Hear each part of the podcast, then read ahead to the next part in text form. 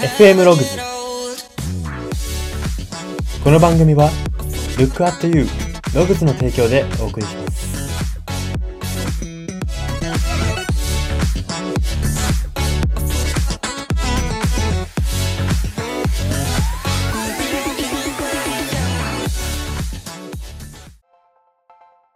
どうも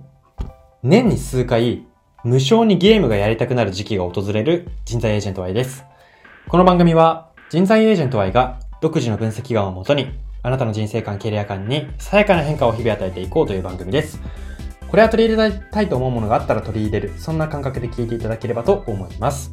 さて、今回は創業者マインドのコーナーです。今回特集するのが株式会社幻冬社の創業者、健城徹さんです。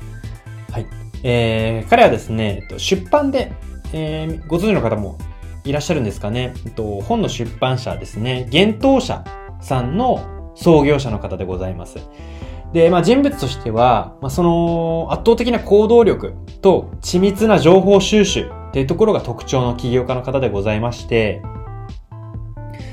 まあ、そのですね、えーそのほとばしる情熱に基づいた圧倒的行動っていうのはですね、ビジネスパーソンの方に限らず、え多くの人が参考にできる、え姿勢かなっていうふうに、生き方かなというふうに思うんですね。まあ、今回はそんな健城さん、えー情熱的な健城さんを特集していきたいと思います。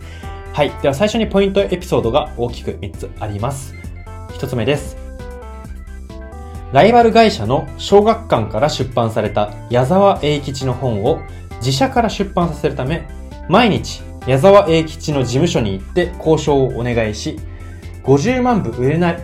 売れないと損になる条件に対して OK を出したというエピソードです。はい。えっ、とですね、彼は、えっ、と、最初、最初というか、このエピソードの時に、角川書店という会社に勤めておりまして、で、その会社のトップにですね、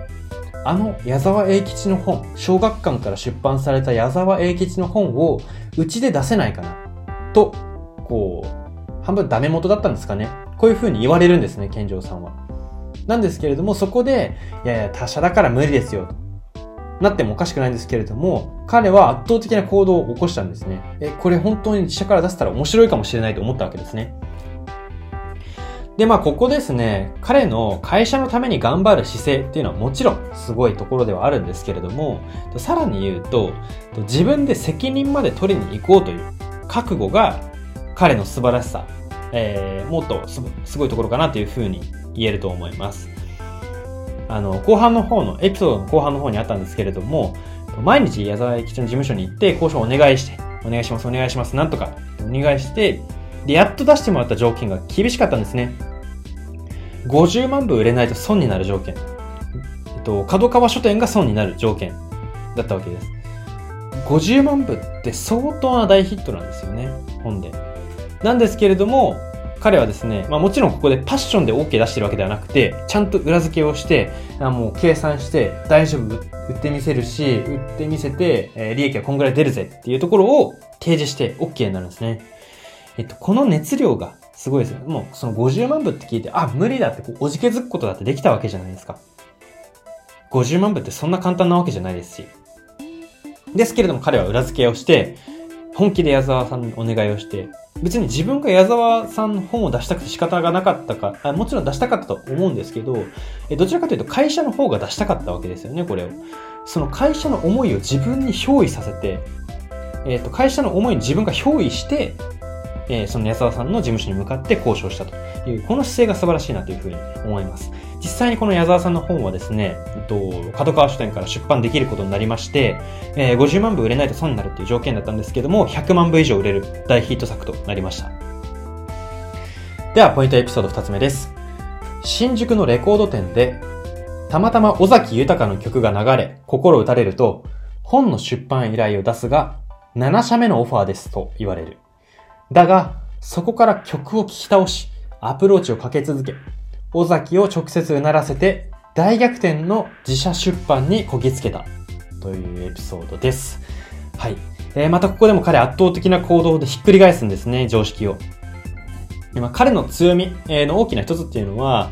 まあ、この尾崎さんの、えー、尾崎豊さんのエピソードでもありますけれども、落としたい、えー、この人を落としたい、この人に本書かせたいていう、その落としたい人のためだったら、その人の細部の細部までチェックしきって、戦略的に、えー、落としてみせるんですね。まあ、その緻密さっていうところが彼の強みだと言えます。緻密を超えて狂気とすら言えますね。もう本当に彼はですね、本を書いてほしい人がいると、その人が書いてるちっちゃいコラムとかもくまなくチェックするらしいんですよ。で、その人の思想、考え方とか、まあ、働き方とか、響く言葉とかをインストールしまくってですね、えー、それを、えー、実際に会った時にこうアウトプットして説得をするらしいんですね。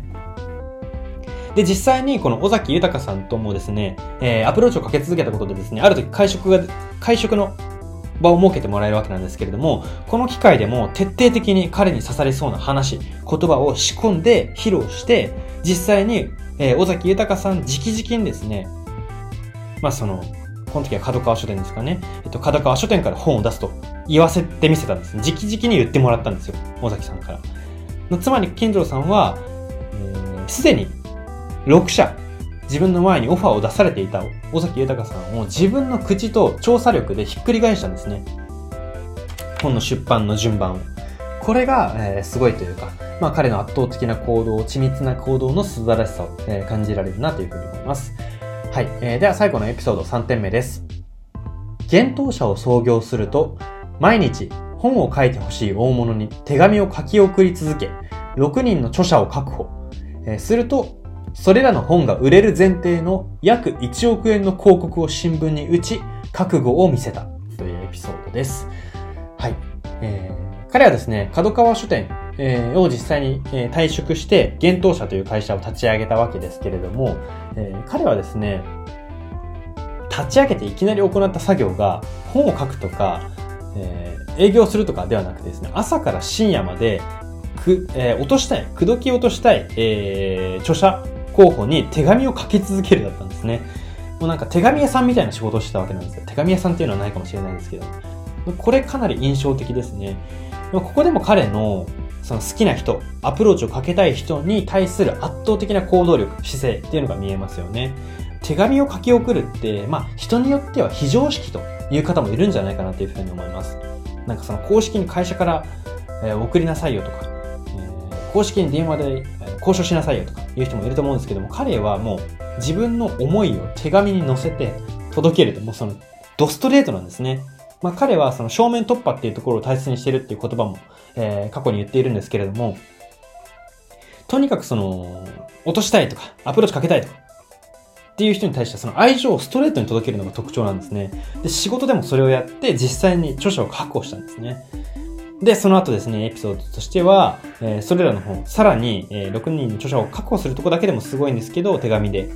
それらの本が売れる前提の1億円の広告を打ってしまうんですね。で、まあ、ここから、この広告の話から言うと、彼の帳尻合わせの才能、力、熱量っていうところがよくわかるかなというふうに思います。これはですね、まあ、人によるので、帳尻合わせの方法の方がうまくいく人とそうでない人がいるので、一概にこう参考になるか、えー、参考にした方がいいかっていうところは言えないんですけれども、ただ、えー、その帳尻合わせ、うん、彼は帳尻合わせが向いていたので、こう、一気に1億かけちゃい、先にかけてしまって、えー、必死に努力して、その1億円がチャラになる、帳尻合わせる。この努力ができたわけですね。なので、まあこれは、えー、彼が自分の努力の型を知っていた。自分が得意の努力の型を知っていたからこそできたことでもあると言えますし、まあ、ここから言えることではないかもしれないんですけれども、うん、努力の型っていうのを知っておくことは、一つ、えー、熱狂していけるために大事かなというふうに思います。はい。そんな感じで彼のエピソードはここまでにして、ここからは彼の言葉を二つ紹介していきたいと思います。一つ目です。無理は通すためにある。